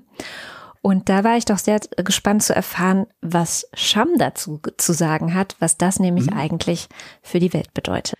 Ja, neben Saudi-Arabien und Iran sind auch die Vereinigten Arabischen Emirate, Ägypten, Äthiopien und Argentinien mit reingekommen in die Liste der äh, Länder, die dann zum 1. Januar 2024 äh, offiziell aufgenommen werden. Ob sich jetzt der Name wirklich ändert, das weiß ich nicht. Aber also weshalb diese Länder, äh, vielleicht nur ganz kurz zu, wo diese Länder gerade stehen, falls man das noch nicht ähm, so ein bisschen auf dem Schirm hat. Argentinien ist die drittgrößte Volkswirtschaft Lateinamerikas. Äthiopien macht oder hat in den vergangenen Jahren hohe und oft sogar zweistellige Wachstumsraten hinter sich. In Ägypten ist besonders äh, dank der Textil- und Lebensmittelfabriken eine der wichtigsten Industrieproduktionen auf dem afrikanischen Kontinent entstanden in den letzten Jahren. Auch der Iran ist weiter gewachsen, tatsächlich trotz der andauernden Massenproteste im Land. Saudi-Arabien ist das absolute wirtschaftliche Schwergewicht unter den Neuen. Und die Vereinigten Arabischen Emirate, naja, das Pro-Kopf-Einkommen dort ist ungefähr so hoch wie das in Deutschland. Das sind die neuen Länder, die dann zum also Anfang des nächsten Jahres sozusagen mit aufgenommen werden. Sie verdoppeln sich also, mehr als verdoppeln. Und natürlich wird diese Allianz jetzt geopolitisch und wirtschaftlich einfach an Gewicht gewinnen. Ähm, und ja, von den Zahlen her ist es so, dass diese Gruppe voraussichtlich einen ja sehr, sehr, sehr großen Anteil, also 37 Prozent an der gesamten Wirtschaftsleistung der Welt beitragen werden und 46 Prozent der Weltbevölkerung repräsentieren. Das sagte Brasiliens Präsident ähm, da Silva während des Treffens in Johannesburg. Und die südafrikanische Außenministerin Naledi Pandor hat auch gesagt, das sind nicht die einzigen Staaten, die zu uns kommen möchten. 40 weitere Nationen hätten Interesse bekundet, dem Bündnis beizutreten. 23 von ihnen mit sehr konkreten Beitrittsabsichten. Unter ihnen sind so Länder wie Algerien, Kuwait, Bangladesch, Venezuela, Thailand. Also da passiert unglaublich viel. Und wir hatten ja im Voraus so ein bisschen miteinander gesprochen, gesagt, so auch so ein bisschen diese, diese Nachricht unter den Aspekt oder unter den Fragen ähm, anzugucken, so was bedeutet das jetzt für Europa, für die USA, für den, ja, für den Westen? Ähm, allgemein. Und für Europa, und es hat dann der grünen Europapolitiker Reinhard Bütikofer, der hat, ähm, glaube ich, äh, ich glaube, der spricht da für sehr, sehr viele PolitikerInnen, also hat dann auch gesagt, diese Erweiterung dieser BRICS-Staaten, das würde sozusagen für Europa bedeuten, dass man viel mehr auf arme Staaten zugehen müsse, dass dieses Bündnis ähm, geeint zu sein scheint in so einer anti-westlichen Haltung. Das bedeutet eine ganz große, massive Herausforderung für die EU. Chinas Dominanz werde wachsen und, äh, und Bütikofer meinte auch, die BRICS werde zu einer eindeutig autoritär orientierten Gruppe. Also zu diesen autoritär regierten Staaten zählte er China, Russland, Ägypten, Äthiopien, also die vier Staaten, die er sozusagen als schwache Demokratien sieht, ähm, sind Brasilien, Indien, Südafrika und ähm, Argentinien. Und meinte einfach so, die, ja, die stehen sozusagen in ihrer, in ihrem Wertesystem dem Westen gegenüber und äh, wir müssten da viel mehr sozusagen auf diese, auf diese Länder, auf diese Regionen viel mehr zugehen. Für die USA, glaube ich, ist es nochmal so ein, ein, eine größere Herausforderung, weil die BRICS-Staaten die ja, die Vorherrschaft der USA im globalen Finanzsystem eigentlich in Frage stellen. Der US-Dollar ist ja nach wie vor die wichtigste und am meisten akzeptierte Währung der Welt. Ähm, jeden Handelstag werden ja Währungen im Wert von etwa 7,5 Milliarden US-Dollar gekauft und verkauft. Viele Länder halten ja die, also den US-Dollar als Reserve, also wie so ähnlich wie jemand, der Geld auf einem Sparkonto sozusagen hat. Und das erzähle ich jetzt nur, weil es hat, es hat schon, weil, weil die auch vorhaben tatsächlich, also die BRICS-Staaten haben auch vor, ihre eigenen Zahlungsverkehrssysteme zu etablieren. Und Zahlungsverkehrssysteme sind super wichtig äh, für, ja, für Länder, weil sie untereinander eben Geld überweisen. Bisher ist es halt äh, immer in Form von US-Dollar passiert. Und die BRIC-Staaten denken jetzt ganz laut darüber nach, das mit, diesen, mit dieser Tradition fast schon zu brechen, lenken jetzt ganz laut über eine eigene Währung nach soll sozusagen die, die Dominanz des US-Dollars brechen. Sie wollen ihre wirtschaftliche und politische Abhängigkeit vom US-Dollar reduzieren. Am liebsten auch einfach auch diese, ähm, den US-Dollar als internationale Reservewährung ganz ablösen. In einem Beitrag in der Wirtschaftswoche habe ich gelesen, das fand ich ganz interessant, ähm, so was es für Möglichkeiten gibt, wie die BRICS-Staaten das so genau in Angriff nehmen könnten eine Möglichkeit, die die BRICS ja bereits schon praktizieren, das, die besteht darin, dass man auf andere Währungen ausweicht, also auf die eigenen Währungen ausweicht und da auch zum Beispiel auch auf eine erhöhte Goldreserve setzt. Äh, eine weitere Möglichkeit ist es dann, den Außenhandel untereinander in der, unter, unter diesen BRICS-Staaten, die jetzt ja natürlich auch so mehr als sich verdoppelt haben, dass dieser Außenhandel dann mit den eigenen Währungen abgewickelt wird und ein eigenes Zahlungssystem etabliert wird. Aber vor allem ist es eben so, dass die BRICS-Staaten eigentlich auch das Ziel haben, ein Gegenpol gegenüber dem sogenannten Westen zu bilden, der sich ja sozusagen gerade auch in seiner übergroßen Krise befindet. Und ich finde es auch in der Hinsicht interessant, weil die BRICS ja eigentlich damals eine Art, ja, Goldman Sachs Marketing-Erfindung waren von so einem britischen Ökonomen, Jim O'Neill. Der hatte 2001 dieses Label BRIC, damals noch ohne das S für Südafrika, ähm, hat er das erfunden, dann kam Südafrika dazu, dann hieß es BRICS, aber das war dann das Kürzel so eigentlich für Kunden in der Finanzindustrie, denen man damals so neue Fonds und Zertifikate aus diesen ja sogenannten Wachstums- oder Zukunftsländern versprochen hat. Das heißt also, die BRICS-Staaten die sind nicht von allein irgendwie auf die Idee für diese Union gekommen damals. Erst später kam der Gedanke, diese, diese, ja, diese künstlich fabrizierte oder diese westlich fabrizierte Einheit als Einheit wirklich zu etablieren. Und ja, die gibt es eigentlich nicht so richtig. Zwischen den Ländern gibt es ähm, Zweckbündnisse, äh, Allianzen, auch bittere Rivalitäten, aber eigentlich kein so richtig gemeinsames Wertesystem. Als einigender Faktor ist das gemeinsame Interesse, die vom sogenannten Westen vorgeschriebene internationale Ordnung nicht länger hinzunehmen. Da, ich glaube, darauf können sich alle richtig gut einigen. Ich fand ähm, auch die die Kolumne von Horst von Butler, also dem Chefredakteur von der Wirtschaftswoche, sehr treffend. Er schreibt nämlich, die BRIC-Staaten sind allerdings, also auch wenn sie eben nicht dieses gemeinsame Wertesystem haben und so weiter und so fort, die sind allerdings ein Gegengewicht, das man ernst nehmen sollte. Ähm, wir erleben einen Machtfaktor, schreibt er, den wir nicht nur in Prozenten des BIPs oder der Weltbevölkerung messen sollten. Nicht erst seit Russlands Überfall auf die Ukraine muss der Westen in Anführungsstrichen lernen, dass die Welt in Anführungsstrichen nicht vereint ist ähm, dass es eben sozusagen schwierig sei, internationale Allianzen zu schmieden ähm, und dass die Formation BRICS eben unberechenbar ist. Äh, und genau, und ergänzt sozusagen, es geht jetzt vor allem in dieser Zeit darum, dass die Interessen des Westens nicht mehr so leicht durchzusetzen sein werden. Südafrikas Präsident Ramaphosa hat ja auch gesagt, dass es momentan weltweit den Trend zur Nutzung von lokalen Währungen alternativen Finanzvereinbarungen und alternativen Zahlungssystemen einfach gibt. Ob das jetzt das Gutes oder Schlechtes bedeutet, das bleibt äh, abzuwarten.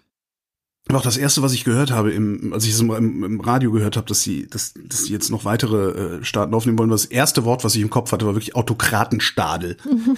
Und ich habe halt wirklich die Hoffnung, dass das einfach nur ein Erpressungsversuch der beteiligten, äh, zumindest Quasi-Demokratien mhm. ist, die sagen so, entweder ihr kümmert euch ein bisschen um uns oder wir machen hier mit den Autokraten gemeinsame Sache. Ja. Das ist so ein bisschen das eine. Und was ich halt ganz lustig finde, ist irgendwie äh, diese Idee, dass sie sich vom Dollar lösen können und dass sie jetzt äh, dann alles auf eine, eine andere Währung, ihren Außenhandel umstellen und so eine andere Reservewährung haben und so.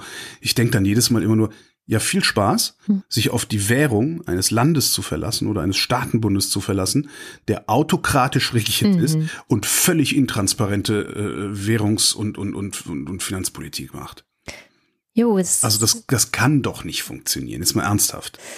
Also dann, wenn, wenn die jetzt, was würde passieren, wenn die sich auf die Chinesen verlassen und die Chinesen geben nicht zu, dass sie gerade ein massives Problem mit ihrer Immobilienindustrie haben. Was äh, weißt du? Realität ist, genau. Das ist ja tatsächlich ja, ein aktuelles ja, ja. Beispiel. Also die, die Wirtschaftsdaten in China werden ja immer müssen ja immer sehr kritisch äh, gesehen werden. Ja. Also die, die von zumindest aus dem Land selber offiziell rausgegeben werden, ja, ja, kannst du immer noch ein bisschen abziehen oder drauflegen, je nachdem, ob es negative oder positive äh, Berichte sind. Naja.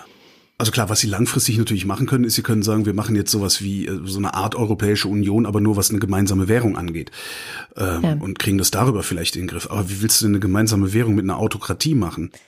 Das ist, das ist alles, das, das hinkt vorne und hinten. Ich, ich habe ich finde schon. Ich habe mir da auch noch keine abschließende Meinung genau. zu gebildet, was das eigentlich ist, was da passiert, aber das ist nicht das, wie es aussieht. Ich finde es schon spannend. Ähm, im nächsten APUZ-Podcast, den ich natürlich schon kenne und wo es um China geht, sagt das ja auch einer der Gäste, deiner Gäste, dass äh, die Frage, ob das mit der Autokratie, also ob die Autokratie überlebensfähig ist oder vielleicht sogar ein System, das stabil sein und Wirtschaft und Innovation ermöglichen kann, die ist mhm. halt, die stellt sich halt gerade und die ist noch gar nicht so final beantwortet. Wir, in Anführungszeichen, wir äh, westlichen Augen oder Menschen und demokratiegewöhnten Menschen würden natürlich intuitiv sagen, das kann ja gar nicht funktionieren. Aber wir wissen es auch nicht. Hm. Ja, vielleicht haben die einen ganz anderen Ansatz, den wir übersehen. Kann natürlich sein, ja. ja. Ich habe noch eine gute Nachricht.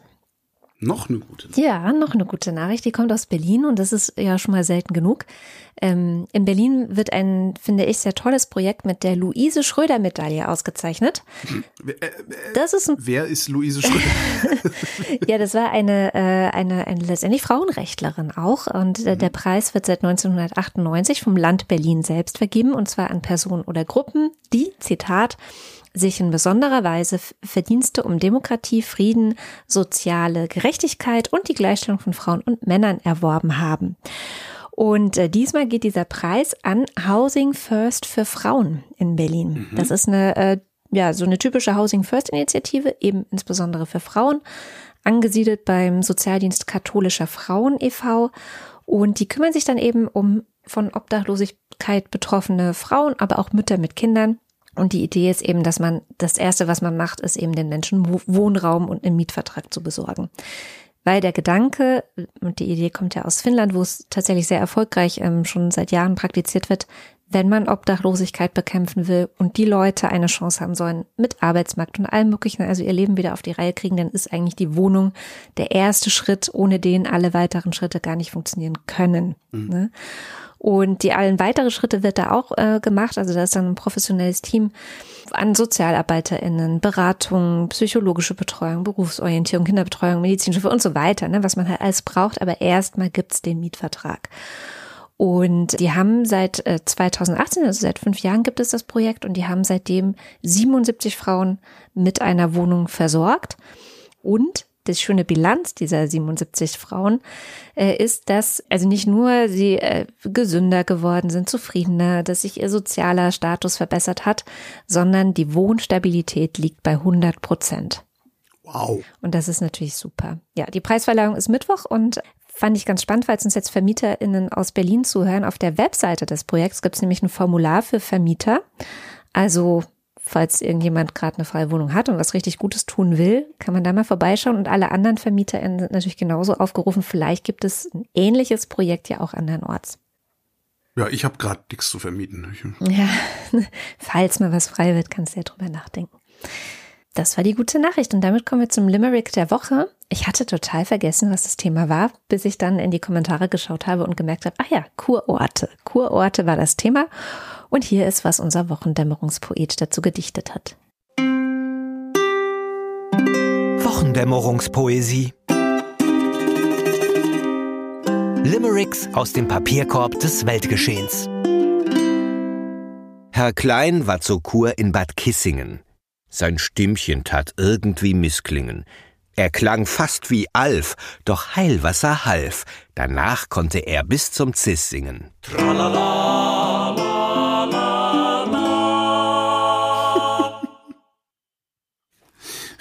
Schön. Ja, ich finde ja die Ausbeute in den Kommentaren ähm, auf unserer Webseite Erstaunlich irgendwie gut, ne? eher schwach, aber es, Also, es ist noch Sommer. Ich finde es erstaunlich. Also dafür, dass es so wenig waren, waren sie aber alle gut. Ja, alle es sind ja nur drei, Ja. zwei. Ja, Zwei. stimmt. Vielleicht ist noch Sommer, ansonsten müssen wir die Aktion einstellen. Das bringt ja nichts. Weil, also ich, was ich ja mindestens erwartet hätte, ist, dass irgendjemand Bad Soden auf Hoden reimt oder so. Aber nein. Das hättest du aber auch vorher ansagen müssen. Vielleicht haben das nicht alle auf dem Schirm gehabt. Naja, gut, das stimmt. Welchen hast du denn äh, dir? Na, den von Clara. Ich nehme ja immer den von den Frauen. Es hat meine Dame aus Hagen nach Carlo Vivari verschlagen. Dort trank sie das Wasser, wurde schnell immer blasser. Der Kurort schlug ihr auf den Magen. Heilwasser trinken. Ganz schlechte Idee. Äh, dann nehme ich den einzigen anderen, der kommt natürlich von Sören. Mit Watson fuhr Sherlock zum Kurort und sprach zu ihm, siehst du die Spur dort? Dort an deiner Tasche ist offen die Lasche. Ich schließe, jetzt ist deine Uhr fort. Taschendiebe. Taschenliebe. Riesenthema im Kurort. Was haben wir denn für ein Thema diese Woche? Penis? Mo Isotopen. Mondlandung? Die Isotopen. Isotopen? Ja. Na gut, dann Isotopen. Und ähm, dann kommen wir zum Börsenticker. Montag, Konstruktive Signale aus New York. Dienstag, Die Zinssorgen sind zurück. Mittwoch, Technologieaktien gefragt. Donnerstag Anleger blicken gebannt nach Jackson Hole. und Freitag. DAX ist technisch angeschlagen. Und damit sind wir beim Faktencheck. Heute wieder mit Katharina Alexander. Hallo Katharina. Hallo Katrin. Was hast du da noch finden können, was du gern ergänzen oder korrigieren würdest? Ich habe heute tatsächlich fast gar nichts gefunden. Ähm, ich habe einmal nachgeschaut, von wem dieses Zitat war, was Holger erwähnt hat. Ähm, und zwar, wir zwingen die Ukraine mit einem Arm auf den Rücken zu kämpfen. Das stammt vom Militärexperten Carlo Massala und ähm, gefallen ist das im Zeit-Podcast Das Politikteil. Die Folge habe ich für die Shownotes mal rausgesucht. Und dann ist Holger ein Versprecher, würde ich jetzt mal äh, unterstellen, reingerutscht. Und zwar geht es in Japan nur in Anführungszeichen um 1,3 Millionen Tonnen Kühlwasser und nicht um Milliarden. Ha, das ist beruhigend. Trotzdem noch genug. Ähm, ja, aber das war es tatsächlich für heute auch schon. Ist ja auch mal gut. Vielen, vielen Dank und bis zum nächsten Mal. Sehr gerne. Bis dann. Ja, das, da sind wir schon wieder am Ende der Sendung. Wie immer am Ende der Sendung bedanken wir uns bei allen, die die Sendung unterstützen und vor allem auch, es gab äh, am Montag, glaube ich, war es, eine Preiserhöhung bei Steady. Ihr habt Mhm. bestimmt auch eine Mail bekommen, falls ihr uns denn über Steady unterstützt, bestimmt auch eine Mail bekommen, ähm, wegen Inflation und gestiegener Preise und so weiter, ja, ist ja Inflation, äh, haben sie sich entschieden, dass sie die Preise erhöhen und alle, die schon Mitglied bei Steady sind, konnten entscheiden, ob sie mitmachen, also freiwillig mitmachen oder beim alten Preis bleiben. Und Mhm. es waren doch erstaunlich viele, die gesagt haben, okay, ich erhöhe freiwillig oder sogar Ach echt? Ach cool. einige, die den Plan gewechselt haben und aufgestockt haben in den nächsthöheren Plan. Also Schick. vielen herzlichen Dank, äh, auch insbesondere an ähm, ja diejenigen von euch, die das zum Anlass genommen haben, zu sagen, nö, ich gebe noch ein bisschen mehr. Und natürlich danke. Krieg ich eine Gehaltserhöhung? Äh, ich fürchte, dafür reicht's noch nicht ganz, aber wir arbeiten darauf Lese ich hin. jetzt keinen Abspann mehr vor. Ich lese jetzt so lange, ich halte jetzt so lange die Luft an. Wir arbeiten darauf hin, dass es zum Ende des Jahres wieder klappt. Was hältst du davon? Na gut. Na gut. Liest du dann den Abspann wieder vor? Ja, Ende des Jahres. Ja. Jedenfalls, ähm, ihr könnt uns natürlich auch direkt aufs Konto überweisen. Der Vorteil davon ist, dass äh, nicht so viel davon bei Steady hängen bleibt, weil die sich ja doch einiges da nehmen und nehmen müssen auch. Wenn ihr aber bei Steady seid, habt ihr den Vorteil, dass ihr eine werbefreie Wochendämmerung bekommt. Also falls denn Werbung drin ist, heute zum Beispiel wieder nicht. Und wir lesen vielleicht eure Namen vor, wenn ihr denn bei den Ultras und beim Fanclub seid. Und das kommt jetzt. Weigerst du dich hier wirklich? Dünns 1. Was Abi? The creature in the sky got sucked in a hole. Now there's a hole in the sky and the ground's not cold. And if the ground's not cold, everything is gonna burn. We'll all take turns. I'll get mine too. This monkey's gone, gone to heaven. Die Pixies, 1989. Alexander Bonsack stimmt 24 gerne zu und freut sich noch auf viele weiteren Wochendämmerungen. Was ist denn 24? Naja, das ist der neue Preis für die Ultras. Ach so. Marc Bremer.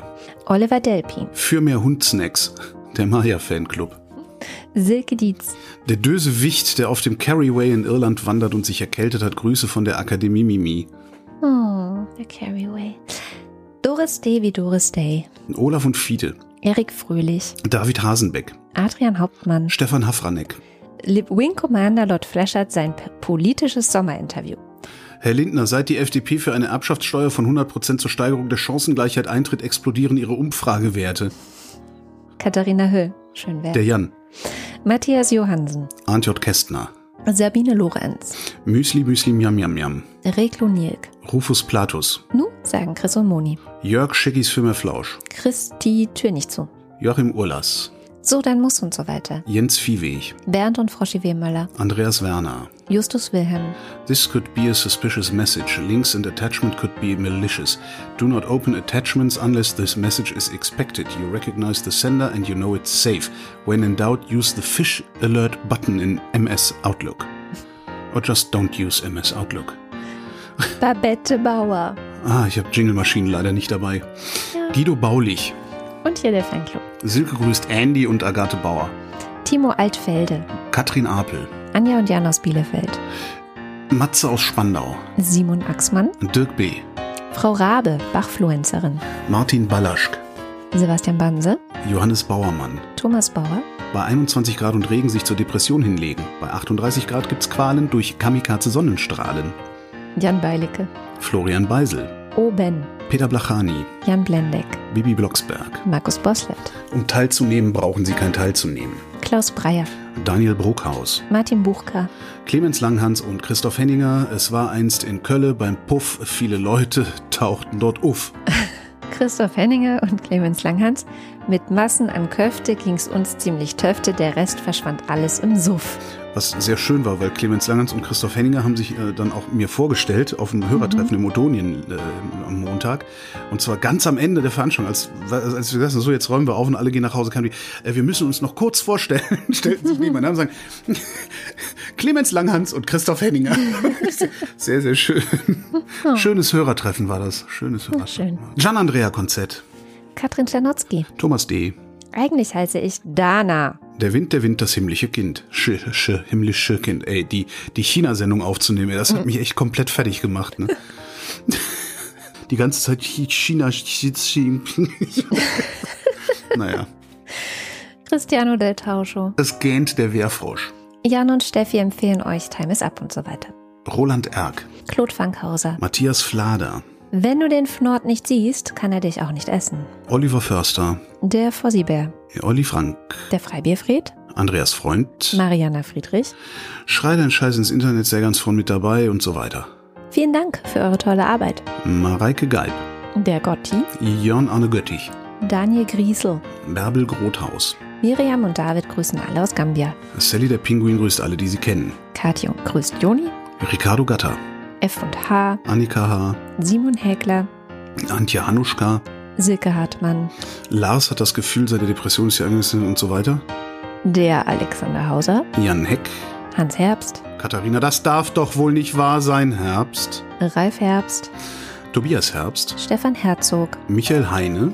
Es sprach der Buchdrucker zu seiner Nichte, hier mit Sie meine Fichte, die ist gleich Geschichte. Paul Hilbert. Nils und Hilke. Benjamin Hupp. Verlin der Woche. Ich brauche keine Substanzen, ich brauche Substanz.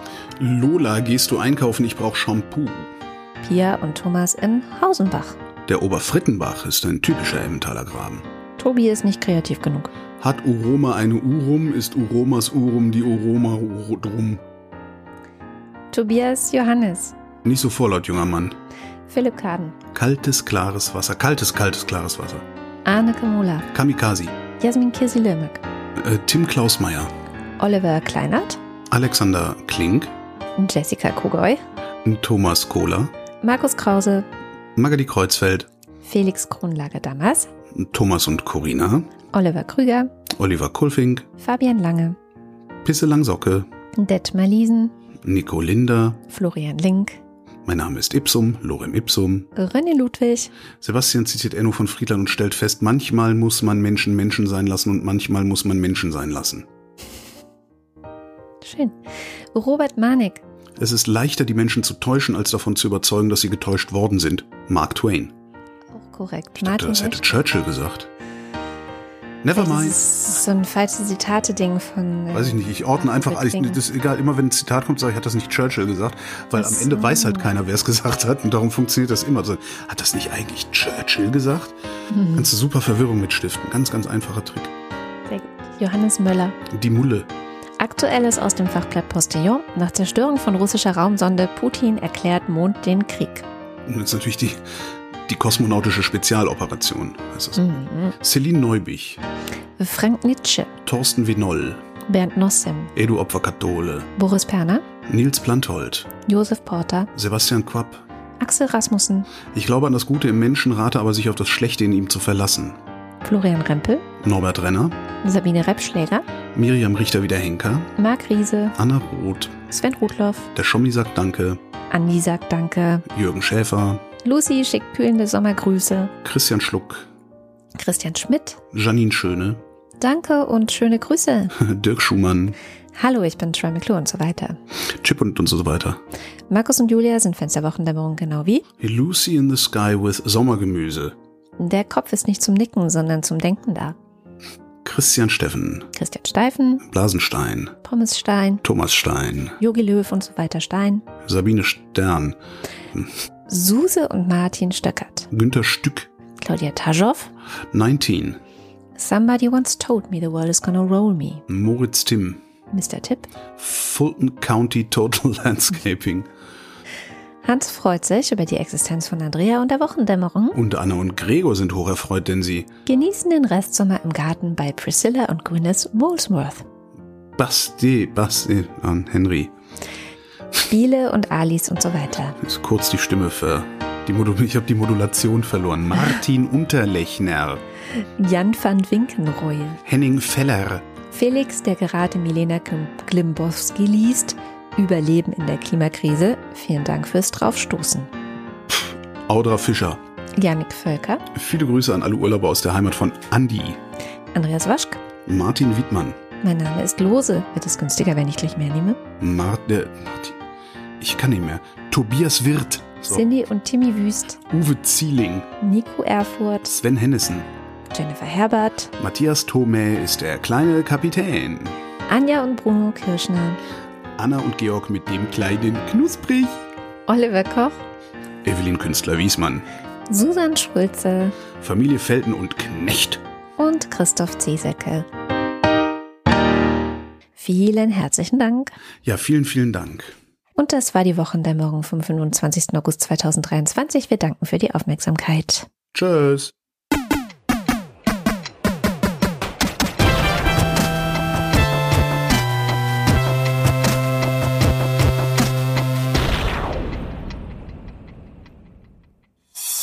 Eine Produktion von Haus 1.